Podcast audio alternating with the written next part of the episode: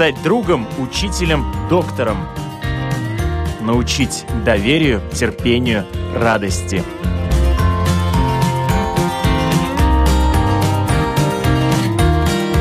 Школа для родителей на Латвийском радио 4.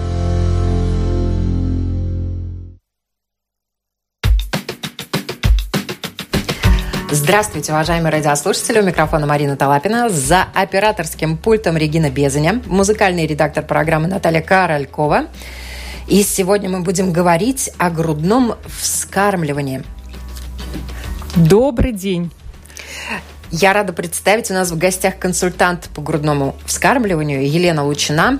И почему мы решили об этом говорить? Потому что кормление грудью – это естественный процесс, предусмотренный, в принципе, самой природой у всех млекопитающих, и тут человек не исключение. Но бывают разные обстоятельства. Не у всех млекопитающих, а у людей бывают разные обстоятельства. И малыша э, приходится кормить сцеживая, например, молоко в бутылочке или смесями. Как все организовать правильно, об этом сегодня в нашей программе «Школа для родителей». И вот как раз у нас есть э, специалист по грудному вскармливанию, поэтому, уважаемые радиослушатели, кого это волнует, кого это тревожит, у кого есть вопросы, пожалуйста, заходите на нашу домашнюю страницу www.lr4.lv кликайте «Написать в студию» и пишите нам, комментируйте, делитесь своим опытом, задавайте, конечно, свои вопросы. Ну, а попозже мы по постараемся принять э, ваши звонки. Если у вас будут вопросы, вы сможете напрямую их задать нашему э, гостю. Елена, э, Прежде чем начать разговор, у вас у самой очень интересная история того, как вы стали заниматься консультированием по грудному вскармливанию. И, собственно говоря, интересная история вашей переквалификации. Да, это можно именно так назвать. Расскажите пару слов об этом. Э, ну, если вкратце сказать, то, э, естественно, к специалистам по грудному вскармливанию я стала не так давно, и это произошло именно после рождения ребенка, потому что очень часто говорят, что рождение ребенка – это второе рождение самой женщины. Со мной это произошло именно так, то есть очень многие вещи переосознаются, многое о себе лучше понимаешь, вообще о своей жизни, о том, как хочешь жить, что вокруг происходит, то есть только Столько происходит таких вот инсайтов, множество. Я думаю, что каждая родившая женщина это подтвердит. Со мной произошло точно таким же образом. То есть, в принципе, по образованию я бакалавр и магистр социальных наук в экономике. А, я закончила а, докторантуру по телематике и логистике. У меня за плечами 10-летний опыт работы в международных а, логистических компаниях с командировками по всему миру, с общением с различными людьми различных национальностей, то есть очень богатый опыт такой интенсивной эм, учебы плюс работы именно в международной среде. Эм, плюс ко всему э, прочему, я, конечно же, не предполагала даже, что рождение ребенка настолько заземлит, а, заземлит и настолько переквалифицирует мое сознание, скажем так, если можно это применить, а, данную терминологию. Вот, но, однако, после рождения ребенка, во-первых, эм, эм, я в первый раз столкнулась с тем, что в грудном вскармливании, оказывается, нужна помощь, потому что, как и многие девушки, я считала, что это настолько естественно, что максимум, что нужно, ну, сходить на курсы. Я сходила, я ответственный человек, я сходила на курсы. Нужно почитать литературу. Я человек ответственный, вообще читать, учиться люблю. Я несколько книг по грудному вскармливанию прочла. То есть я была готова. Однако даже при моей подготовке, даже при том, что все пошло хорошо, у меня возникали такие вопросы, когда я была просто в растерянности, я понимала, что советчиков вокруг нет, потому что, к сожалению, некому посоветовать, и нету тех людей, которые действительно квалифицированно в этом разбираются. И это был первый для меня вопрос, а почему так? Где же должна быть эта помощь? Ни в роддоме, э, ни у педиатра, э, ни у старшего поколения, ни у подруг, ни у кого не оказалось ни опыта совета. Поэтому первый раз, просто будучи в декрете, я столкнулась с тем, что эта помощь понадобилась мне. И спасибо э, двум прекрасным женщинам, консультантам по грудному вскармливанию в разный период времени. Одна и вторая оказывали мне помощь, поддержку. И это настолько переворачивало ход событий, развернуло это все в более позитивное русло, что э, я первый раз оценила очень сильно сама на себе прочувствовала помощь этого специалиста. Дальше задалась вопросом, почему же происходит таким образом, что а, женщина, у которой за плечами такой огромный багаж знаний, образования и так далее, я казалось, я, мне казалось, я много чего знаю. После рождения ребенка я поняла, что я не знаю ничего. И более того, я поняла, что я не знаю а, основных вещей, которые должны быть. В общем-то, я поняла, что женщины у нас знают много чего, и как обустройство мира, экономики, социальные системы, вообще много чего могут. За исключением того, э, как растить детей, э, вот они почему-то не знают этого, потому что этих знаний просто не дается. А, что такое грудное вскармливание, а особенности прикорма, воспитания, а, психология развития маленьких детей дошкольного возраста, где очень много кризисов один на другом, и нужно как в воде вот в этом всем плавать, ориентироваться, как рыба в воде, а этих знаний не хватает. И психология отношений, потому что э, рождение ребенка, оно обостряет очень многие вот такие острые углы а, в твоей системе жизни вообще. То есть вообще ребенок, мне кажется, он показывает на самом деле вот родителям правду. Смотрите, вот я, вот правила игры, вот должно быть вот так, вот так, а вот здесь у вас шероховатости, будьте добры подправить. И если родители находят это вовремя шероховатости, подправляют, все гармонизируется. А иногда бывает, что шероховатости усиливаются. Тогда бывают вот эти так называемые кризисы после рождения ребенка в семьях и так далее, которых там с каждого утюга кричат и так далее. Вот. Поэтому я все это осознала, эту всю информацию в себе переварила, начала очень много читать, очень много смотреть э, и покупать вебинары различные, смотреть, смотреть, смотреть. В общем, все это вылилось в то, что за декрет я написала книгу.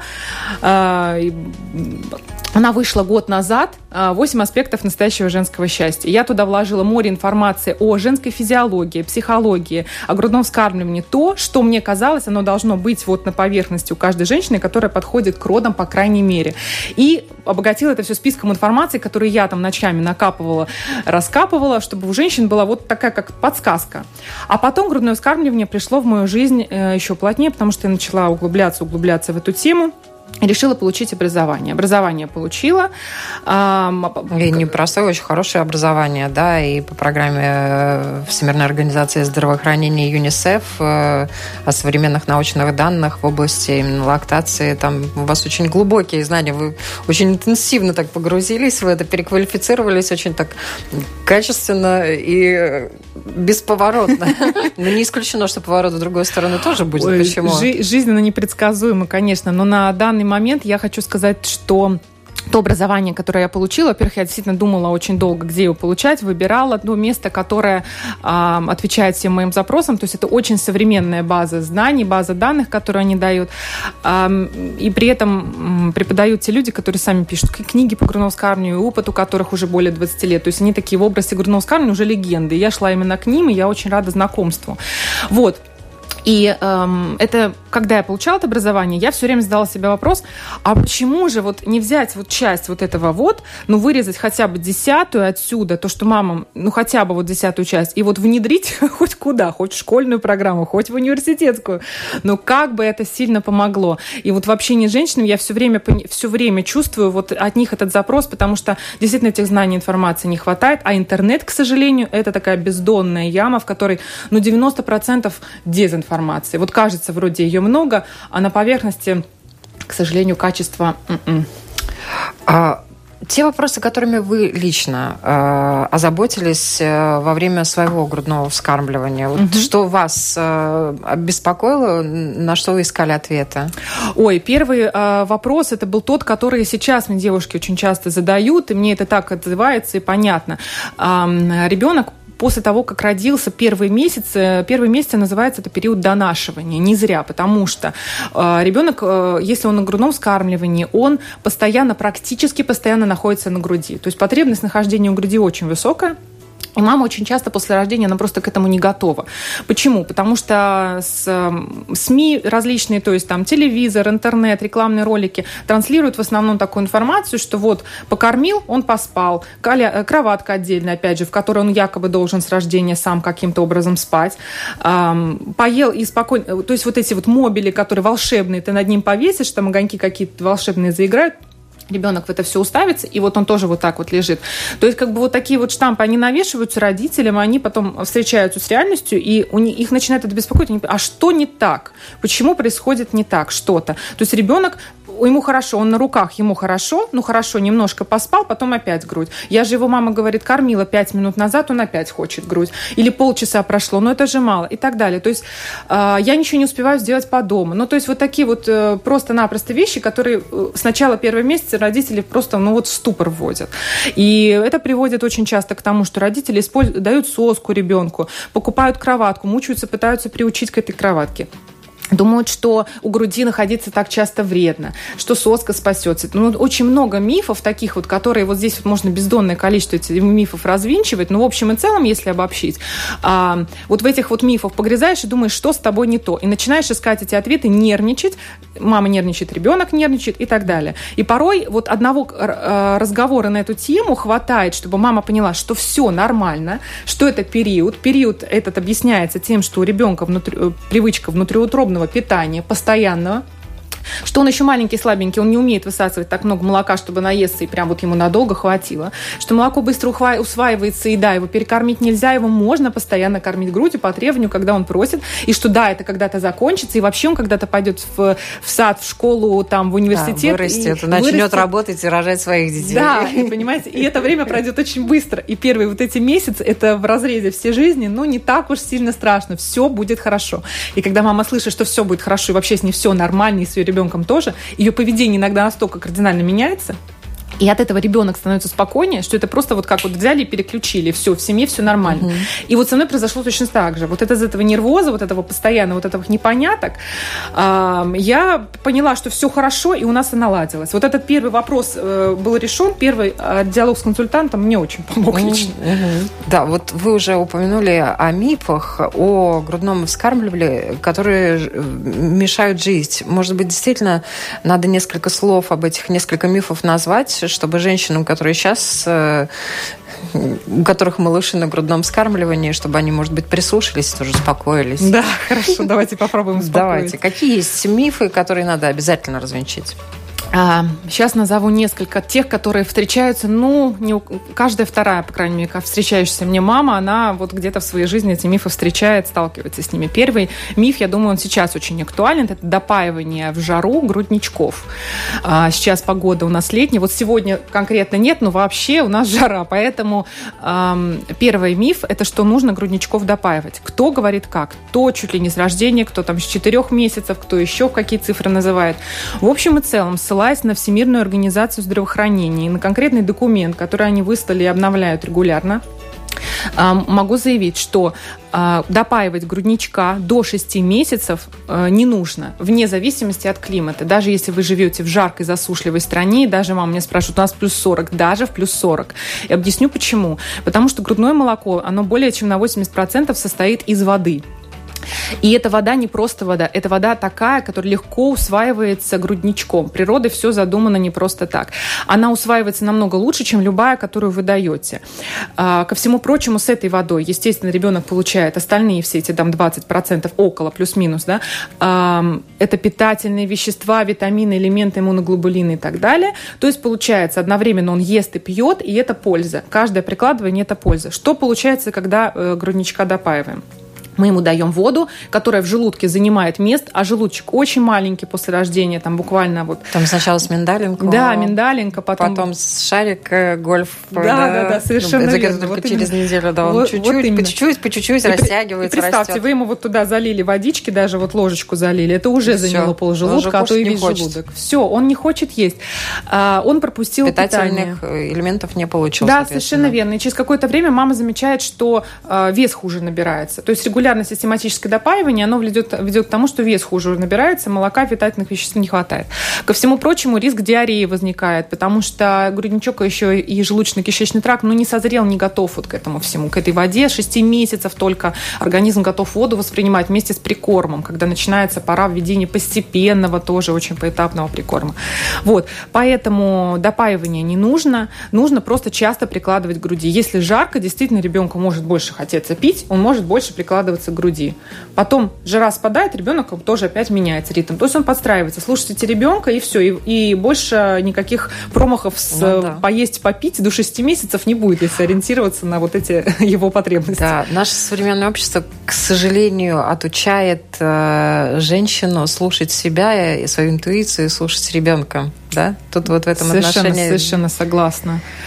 Хотя, если отключить все вот эти шумы извне, советы, вот это вот какое-то давление социальное на женщину, то она прекрасно справляется с ориентацией и с чувством вот это вот, с ориентацией в потребности своего ребенка. Но, к сожалению, шумов много. А еще один миф мало молока. Угу. Вот э, что тут посоветовать женщинам, которые переживают, что у них мало молока, и из-за этого некоторые в начале самом э, отказываются от э, грудного вскармливания и переходят на смеси, потому что переживают, что у них мало молока. Да, очень распространенное переживание. Ну, во-первых, оно понятно, потому что, естественно, потребна женщина накормить ребенка, и если у нее да. подозрение, что что-то не то с этим процессом, это ее просто дезориентирует.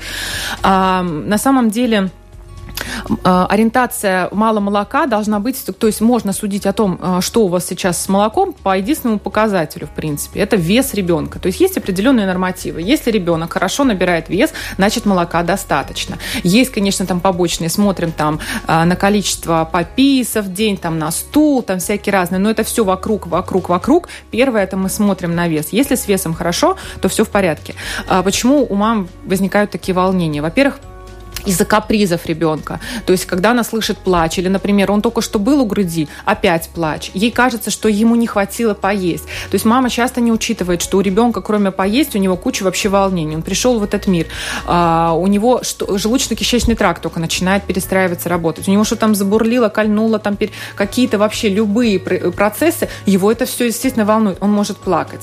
Грудь успокаивает, да, но и даже и после того, как он находился у груди, у него могут быть волнения. Потом, чем старше ребеночек становится, у него тем больше он воспринимает информацию извне, каналов открывается все больше для восприятия информации, и в результате э, напряжение за день накапливается. И бывает, что ребенок просто накопил вот это напряжение за день, и к вечеру начинаются капризы у груди. И вот эти вечерние капризы, они больше всего мам э, волнуют. Ему, ей кажется, потом она пытается сцедить, проверить. А здесь еще один э, работает миф. Сцеживание не пока количество сцеженного молока никогда не показывает количество внутри. То есть внутри всегда больше, стыдить у вас столько, сколько внутри никогда не получится. Ни молокоотсосом, ни руками, как бы вы там профессионально это не делали. В груди всегда больше. Сто процентов может только ребенок эффективность показывать по высасыванию, да. И получается, она стыдила, у нее, а, может быть, навык сцеживания не очень, может быть, грудь сцеживанию не поддается. Там она, она говорит, у нее только капельки молока, у меня молока нет, он еще и плачет. Все, это прямой путь, еще плюс плюс э, тревожность мамы на это все накладывается, это прямой э, путь к докармливанию смесями. К сожалению, а, если вот не перепроверять, э, если не, не, не посоветоваться с консультантом, с кем-то, у кого опыт в этом есть, не посмотреть здраво на эту ситуацию, как ребенок набирает вес, не проанализировать, откуда эти идут а, вот эти вот э, тревожности ребенка, истерики эти, и плач, то получается смесь, смесь, смесь, а потом грудного вскармливания все меньше. То есть она получается такой механизм, что если начинаешь давать смесь, очень часто она вытесняет грудное вскармливание. И получается сначала смешанное, а потом вообще мы от него уходим. На самом деле мало молока, если вы прикладываете ребенка по требованию, если он у груди э, находится регулярно, если вы видите, что вес набирается, то есть явных при, тревожных звоночков нету, то не может быть просто мало молока. То есть оно не может исчезнуть куда-то, пропасть, там, от стресса испариться, от плохой погоды, недоедания. Вот эти все мифы, оно просто так не пропадает. Если оно удаляется из груди ребенком, значит, оно приходит, а капризы это не факт, что мало молока. Угу. Ну, как-то так, вкратце, если. С какими вообще э, неожиданными, может быть, вопросами к вам обращаются мамочки молодые? А, ну, неожиданных, наверное, таких нету уже для меня, так скажем. Да. Но самые, может быть, э, частые такие, которые вот последнее время слышу, это, ну, вот сейчас сезонность, это еще по поводу отлучения. Почему-то вот такой миф есть, что надо до лета отлучить, вот по весне, вот э, такой вспышка таких вопросов. Там или наоборот э, летом, потому что в садик надо отдавать ребенка, например, по осени надо до садика. То есть куча таких вот мифов, конечно, связанных еще с отлучением от груди. И здесь э, э, меня эти все вопросы навели на то, что недавно я сделала чат поддержки долгокормящих мам в WhatsApp, и сейчас у нас э, чуть меньше 70 мам со всего мира, то есть там из России, Казахстан, Германия, Малайзия, Латвия, естественно, то есть там вот мамочки со всего мира.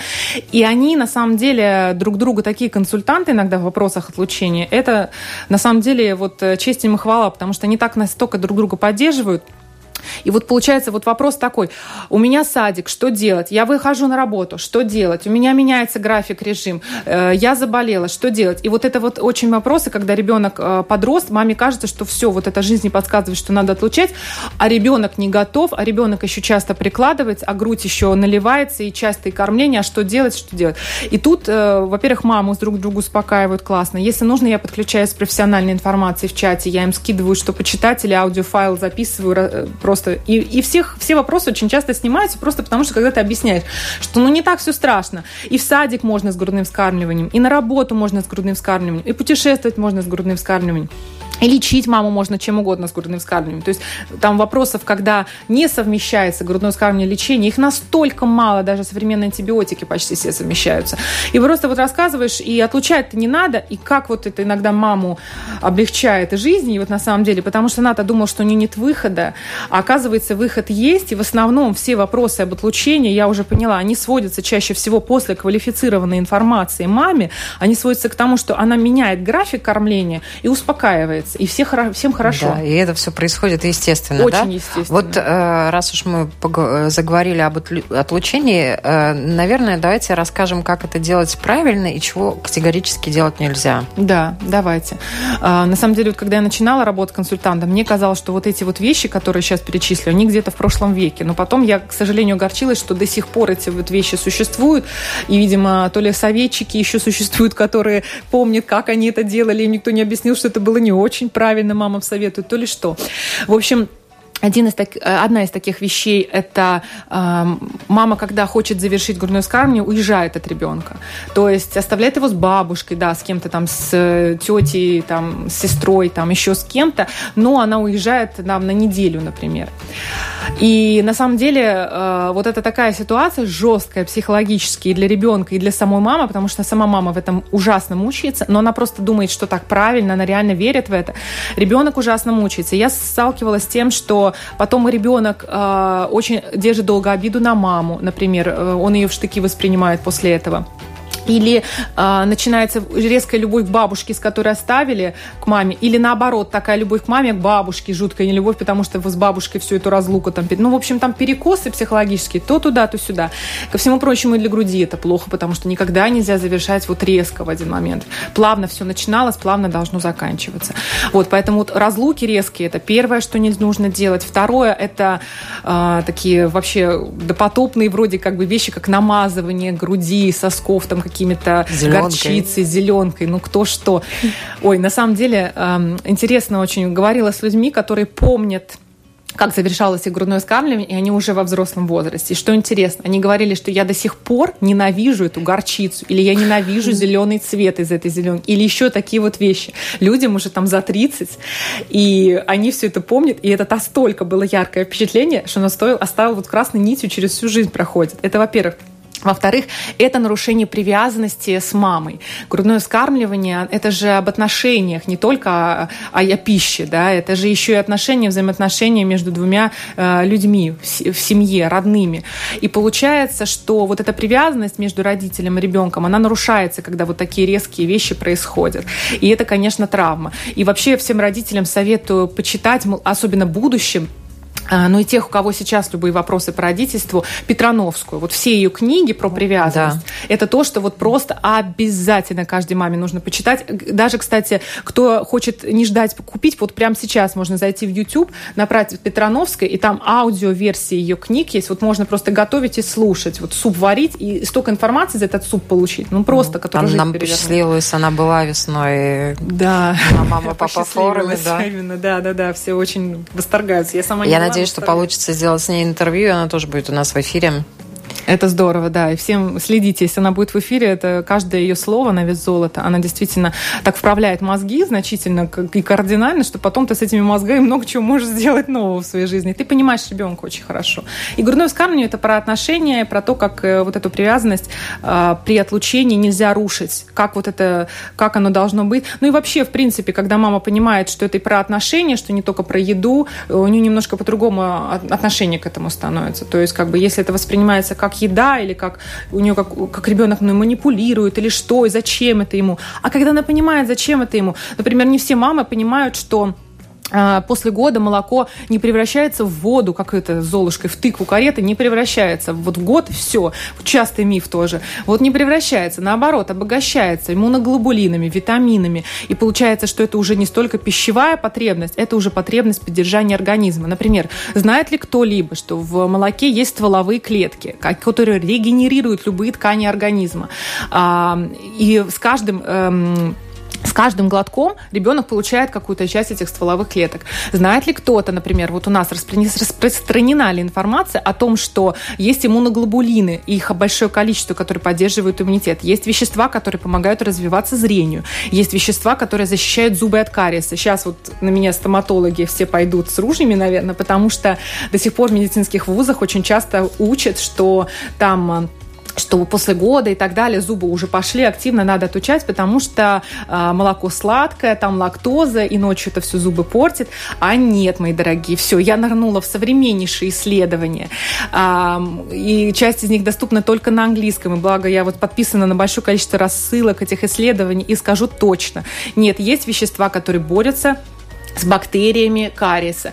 При условии, естественно, что зубы чистые. Вот зубы чистые у ребенка, и ночное кормление, а сверху молоко мамина попадает. Во-первых, оно мало попадает, оно там на зубах не сильно-то остается, но даже то, что остается, оно во благо, и оно с этим кариесом борется. То есть э, еще один миф, да, то есть мы сейчас по параллельно развенчили. И вот после года это молоко, оно уже другую функцию приобретает. И более того, оно приближается к молозиву, а, которое после рождения ребенка до прихода молока у нас появляется. А это молозиво, оно очень сильно обогащает иммунитет, защищает угу. ребенка. Очень питательно. А после года, второй, третий даже год рождения, э, кормления, они же активные становятся, они лезут всюду, где можно и нельзя. Эти бактерии в рот, все это все попадает. И вот молоко как раз защищает. Конечно, это не панацея, что если там ребенок гроз кармию, никогда не болеет. Вот иногда да, говорят. И кариеса у него не будет. И кариеса не будет. Здесь же много факторов. Наследственность, питание. Э, у нас очень сладкая пища сейчас в магазинах. Любое, дет, любое детское питание без сахара, оно такое сладкое, что я всегда сомневаюсь, а, а что же с сахаром там будет на вкус. Ну, то есть состав вообще нужно там смотреть. Очень большое, большое количество сладкой пищи. Это про зубы. Ну и вообще, в принципе, да, то есть э, образ жизни, наследственность э, и на здоровье, и на зубы все влияет. Но грудное вскармливание всегда поддержка вот в этих вещах. Природу не обманешь, она не придумала что-то, что может навредить, иначе мы бы вымерли все давно, это нереально. А мы не вымираем, слава богу, размножаемся. Да. То, что касается времени, э, в, какой, в каком возрасте малыша можно уже вот э, отучать от груди? От груди, да. Ну, смотрите, сейчас вот бомбану э, с информацией на самом деле, потому что э, нету, во-первых, слова «надо», вообще его вычерк, угу. вычеркиваем, потому что надо очень много к мамам. Мама, мама, столько надо, что они сходят с ума. Маме не надо ребенка отучать от груди в принципе. Ей нужно жить с ним и ориентироваться на их потребности. Первое, на что нужно ориентироваться маме, ко всему прочему, это э, Всемирная организация здравоохранения. Все-таки она не зря, проанализировав все и все, что можно, всю медицинскую информацию, выдала рекомендацию а, сохранить грудное вскармливание минимум до двух лет, а далее по желанию матери и ребенка. То есть это первый гайдлайн такой вот э, вещь, на которую мы ориентируемся, э, и которую я даю как рекомендацию мамам. Да? То есть, э, если был... эту планку подняли раньше до года. Э, это давно, они давно подняли до двух, но сейчас вот долго уже эти два года держатся, и э, они как бы остаются. Вот последние, последние документы, как бы два года они э, остаются. Но э, два года – это минимальная планка, да, потому что смотрим мы дальше. Если мы ориентируемся на природу, на тот естественный процесс, который заложен, то есть такое понятие, как самоотлучение. И оно происходит всегда. То есть не бывает ни одного ребенка, который вот реально до армии, до свадьбы, как маму пугают, он будет на этой груди. И вот эти комиксы страшные в интернете рисуют, вот он там с невестой и к маме в комнату еще молока подпить, да, или там в армии. Ну, то есть это, конечно, настолько смешно, но вы поймите, ребенок все активнее и активнее становится, ему мама все меньше с грудью интересует. И у него вокруг столько активности появляется, что эти прикладывания, они всегда уходят на нет. Единственное, что они всегда уходят э, у каждого ребенка индивидуально. Кто-то в два года уже может у кого-то остаться прикладывание только около снов ребенку нужно, на засыпание и просыпание. А кто-то в два года будет еще пять раз за день кушать и еще около снов. То есть разница там чуть ли не в два раза будет в этих прикладываниях. От чего это зависит? От нервной системы ребенка. То есть, например, девочки, они чаще, нервная система чаще созревает побыстрее, например, чем у мальчиков. Мальчики, например, дольше в этом плане созревают.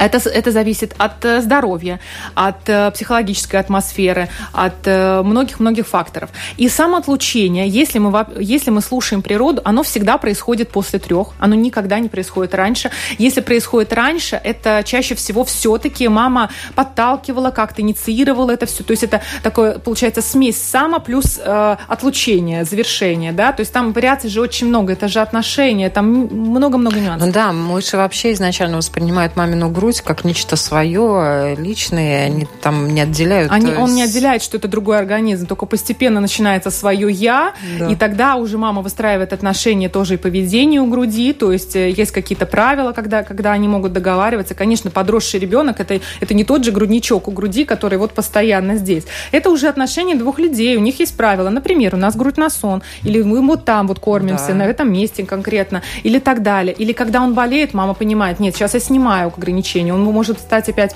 Потом выздоровел ребенок, она говорит, так, давай опять. Ну, то есть это жизнь, это вот их правила. Так вот, э, самоотлучение всегда происходит после трех. Более того, самый частый возраст э, самоотлучения, это уже, это по статистике, это к четырем годам, так скажем. Но э, 5 и 6 лет бывает, даже дети самоотлучаются, но я хочу сказать, что самоотлучение в этом возрасте происходит тогда, когда у ребенка раз в месяц уже прикладывание. То есть в 5 лет чаще всего тоже пугаются, когда эту цифру слышат. Ну как это? Но это так получается, что Ребенок может прикладываться сначала около снов, потом раз в день, потом он может на несколько дней вообще про это забыть, потом вспомнить, потом раз в неделю, потом раз в месяц, а потом мама ко мне э, пишет и говорит – а я не помню, когда последний раз оно было. Я реально сижу и вспоминаю. И вот, а ребенок все, ему не надо. Он говорит, мама, спасибо, я пошел играть, я заснул, я все. И она в шоке, потому что она привыкла в этой зависимости, вроде как от нее телесной какой-то жизнь. А потом оказывается раз и все. И мамы часто грустят по этому поводу даже. Потом оказывается, до, год назад она, она кричала, я хочу отлучить, и все. Потом они все это наладили, он теперь говорит, а как мне грустно, это же а, а лишний раз обнять. А теперь он убежал, и вот поймай его, ему это не надо, эти все обнимать бумажки. Ну, то есть это такие вещи, конечно, очень тонкие. Э, если мы говорим про мягкое отлучение, то его лучше всего после двух делать. Если мама действительно информационный выбор, она делает «я готова, мне нужно», по каким-то причинам она хочет не, не сократить, а вот отлучить. Это можно делать, и лучше всего делать мягко, плавно и после двух лет. Конечно, бывают разные жизненные обстоятельства. Я работаю с мамами, которым нужно отлучить детишек и двух, э, и полтора, и годик, э, то есть маленькие. Но есть, это нужно всегда индивидуально смотреть, что за жизненные обстоятельства, и делать это всегда максимально мягко. Есть миллион способов, как вот э, этого, угу. к этому прийти. Ну и, наверное, к вам с этим вопросом э, обращаются, и сейчас уже современные методы общения, виды общения в том же чате, да, они могут очень облегчить жизнь и помочь. И ваша профессия вообще востребована, правильно?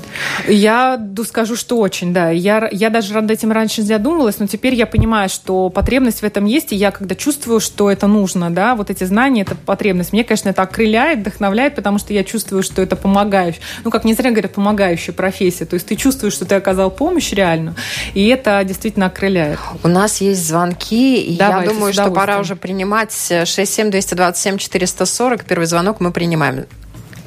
Здравствуйте, говорите, пожалуйста. Добрый день. Добрый.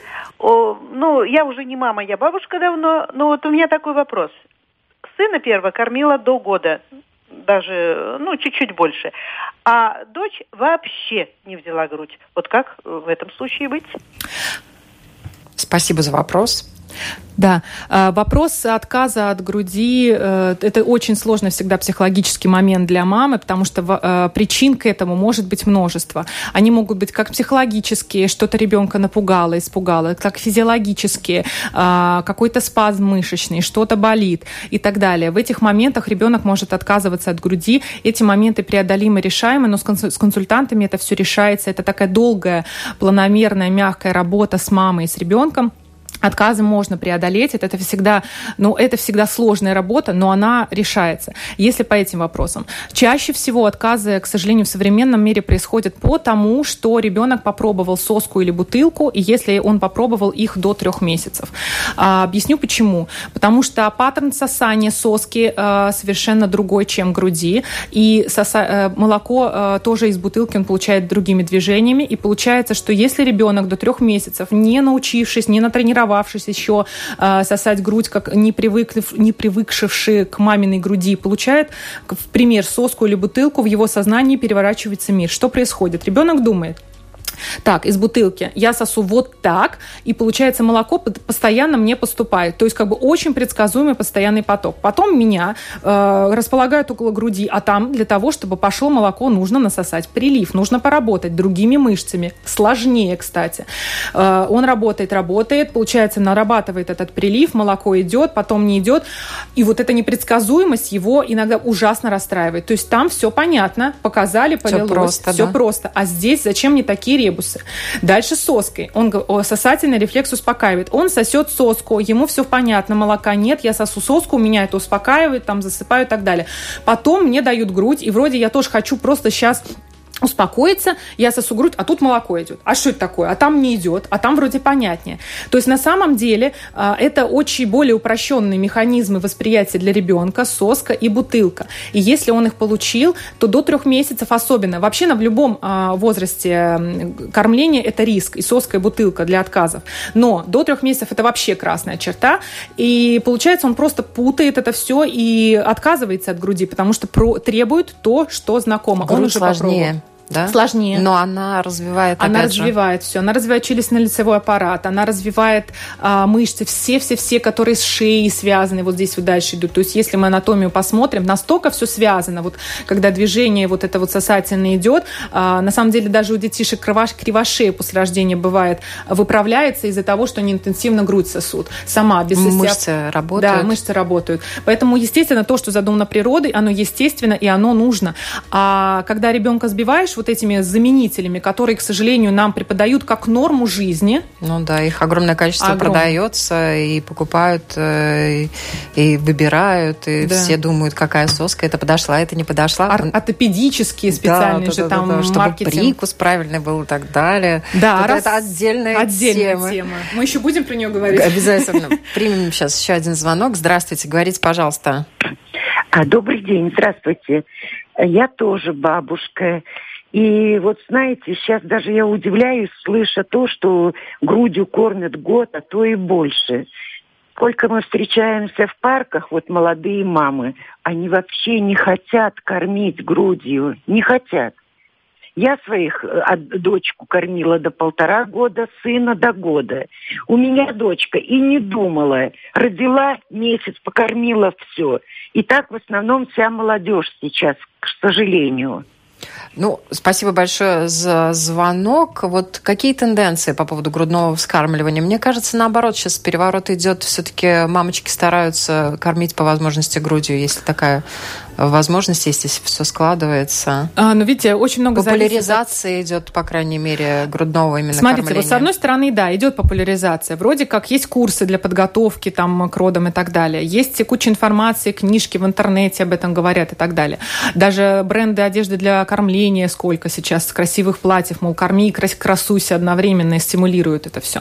С одной стороны, да, а с другой стороны а, идет, с другой стороны, огромная маркетинговая волна а, производителей смесей, они же соски, бутылки, все это в одной, в один карман, все это уходит, соски, бутылки, смеси и все вот эти атрибуты для новорожденных. И, значит, смотрите, мы смотрим тенденцию, э, график, так скажем, роста продаж вот этих компаний, а они каждый год увеличиваются в 3, в 5, в 10 раз по, по всем странам, понимаете? И на фоне этого жалкие попытки вот этих брендов и кого-то там книжек и вот этих форумов. Ну, да, такие уже handmade. Handmade такие, да, вот эти из угла, которые кричат, кормите грудью, да, это, это хорошо, это природа. И, и, а тут, а мама разворачивает голову направо, а у нее там во всю стену плакат. Ребенок с соской ортопедической, да, супер. И типа счастлив типа счастлив, понимаете? То есть, если мы сравним инвестицию в популяризацию грудного скармливания и вот эту вот огромную машину, которая нас уже практически тут всех массово информационно задавила, да, поэтому несравнимо, к сожалению.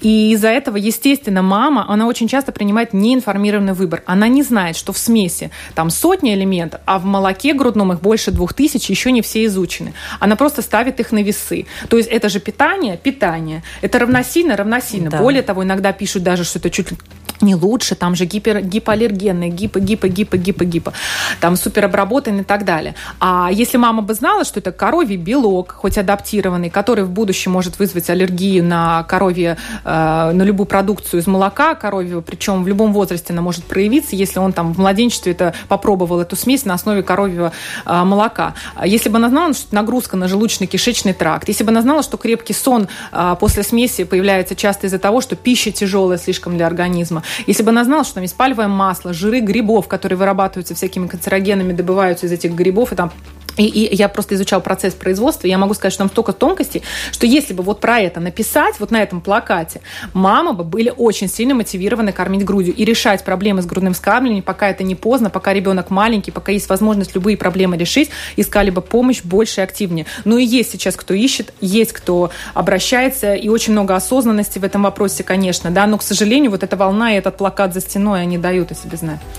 Ну да, раньше, к сожалению, вернее, к счастью, у наших бабушек, у наших мам э, не было вариантов больш... большого выбора этих смесей и так далее, поэтому приходилось кормить грудью, кормили грудью, если не могли кормить по каким-то причинам, да, не могли кормить сами, э, были мамы, которые помогали скармливать да, и своих, и чужих, кормилицы, были, да, да, да, да. Сейчас уже... Кстати, сейчас в Китае кормилица считается роскошью у них очень большой. Да. да. У них все больше оценивают они роскошь, вообще полезность этого молока, они тоже страдают от того же самого, от маркетинга, всего этих смесей и так далее. И сейчас немножко переосознание идет такое даже. У них сейчас своя, своя кормилица, это такая роскошь считается даже. Там она получает очень хорошую зарплату, и вот ее еще достань хорошую, и здоровье же, и все, и прочее должно быть хорошее. Так что у них там сейчас это новая волна, оценили они. Ну да.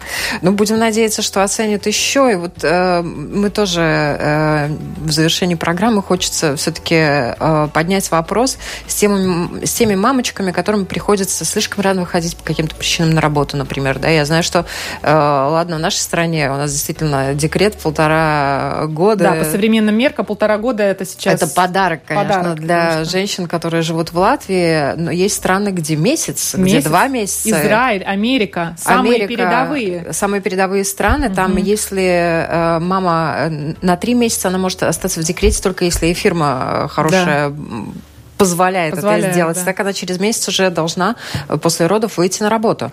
Вот э, как быть, какие есть э, варианты э, именно касательно сцеживания, и если не сцеживания, то смесей? Угу. Ну, конечно, предпочтительно всегда сцеживание. То есть, опять же, если у мамы есть молоко, а оно практически всегда есть, если грамотно пойти к этому вопросу, да, то есть если с роддома не начать давать смесь там и так далее, то есть вот эти варианты, когда молоко пропало, практически ну, правды, правды в этом мало, в этом много, э, когда нехватки информации у женщины, да, как, как быть в этом. К сожалению, у медперсонала тоже. Если э, молоко есть у мамы, она начала кормить, но она знает, что ей нужно выходить на работу, обстоятельства жизненные вообще каким-то образом сейчас очень резко поменяются, режим сцеживания всегда можно подобрать. Она всегда может сцеживать в помощь сейчас э, молокоотсосы различных комбинаций, там, вариаций и так далее, интенсивности можно подобрать всегда тот, который э, именно ей будет удобен, комфортен. Режим сцеживания и руками тоже, ну, это от ловкости уже женщины, от ее времени зависит. Руками, естественно, это дольше, но все равно всегда это можно. Молокоотсосом вообще это все быстро делается. И мамы, они создают банк молока, они э, передают это молоко э, бабушкам, няням, они кормят да, детей, замораживают, замораживают на перспективу вперед. То есть и на работе всегда можно найти время на то, чтобы стыдить. Если у тебя есть такая цель, естественно, ты этим сдалась, то всегда ты это молоко молоко сможешь ребенку предоставить. По крайней мере, на тот период, когда это кризисно необходимо. Первые э, 6 месяцев – это красная черта первая. Первый год – это э, тот период, когда молоко по калорийности, по питательности, оно еще э, более важно даже, чем прикорм. То есть, получается, э, первые 6 месяцев вообще без него другая пища не нужна. Следующие 6 месяцев – это такая уже желтая зона, скажем так, когда оно тоже необходимо, именно физиологически крайне необходимо. А, второй год кормления, оно по-прежнему еще питательное, оно э, идет в помощь э, к прикорму. Даже если ребенок э, получает молоко после прикорма, там есть ферменты, которые помогают его переваривать. То есть это когда комбинация, это лучше угу. всего для желудочно-кишечного тракта. Не замещаем даже прикорм, да. а дополняем, дополняем. Сцеживание всегда в помощь мамам. То есть есть схемы, есть правила хранения молока. То есть это можно все узнать, прочитать, подготовиться, и у мамы всегда есть варианты. Если, конечно, у мамы нет э, вариантов кормить грудью, ну как нет вариантов? Если она испробовала, если есть какие-то э, объективность, это когда у мамы действительно, ну, какое-то заболевание есть, там какая-то особенность э, молочной, э, строения молочной железы. Такое бывает, когда реально нету молока или его не хватает. Но если мы смотрим в процентном содержании, то таких случаев, ну, один на сто, ну, максимум. Может быть, еще даже а то, и, а, то, а, то, а то и меньше, да. Ну, в работе иногда я встречаю какие-то особенности такие, да, но это очень редко на самом деле. В основном все происходит от организации, от не той организации грудного вскармливания в самом начале.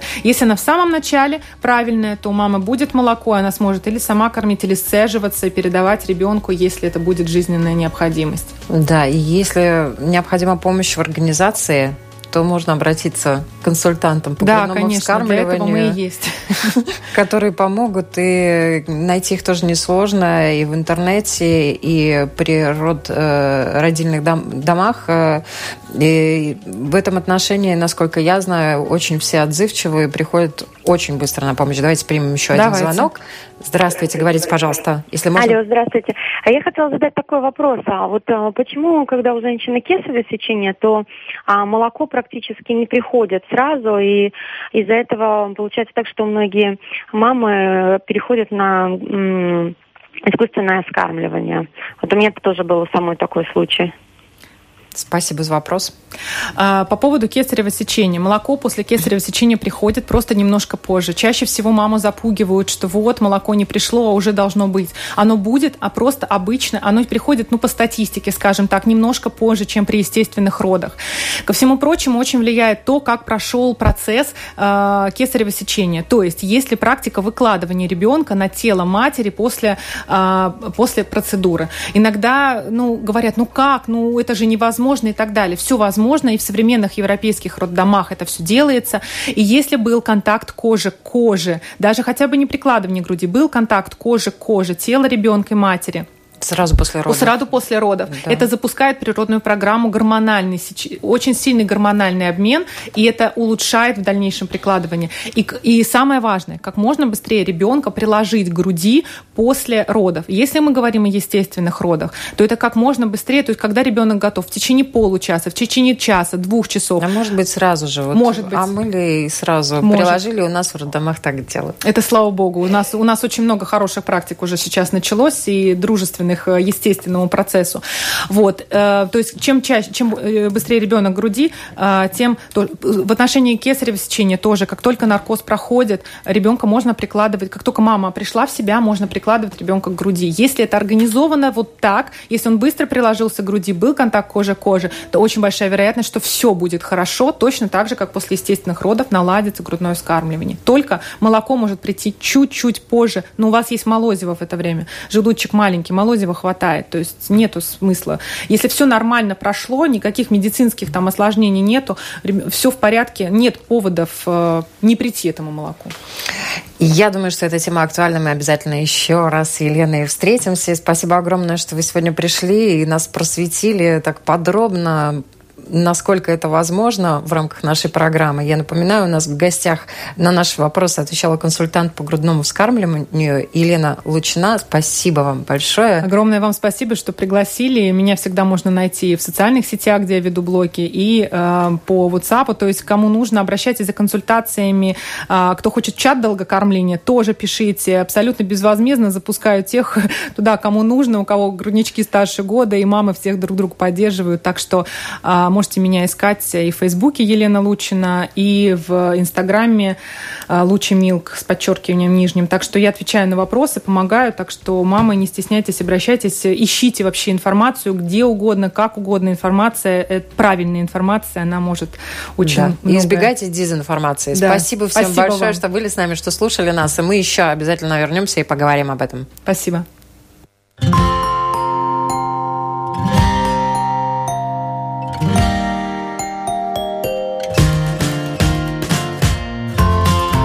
Стать другом, учителем, доктором. Научить доверию, терпению, радости.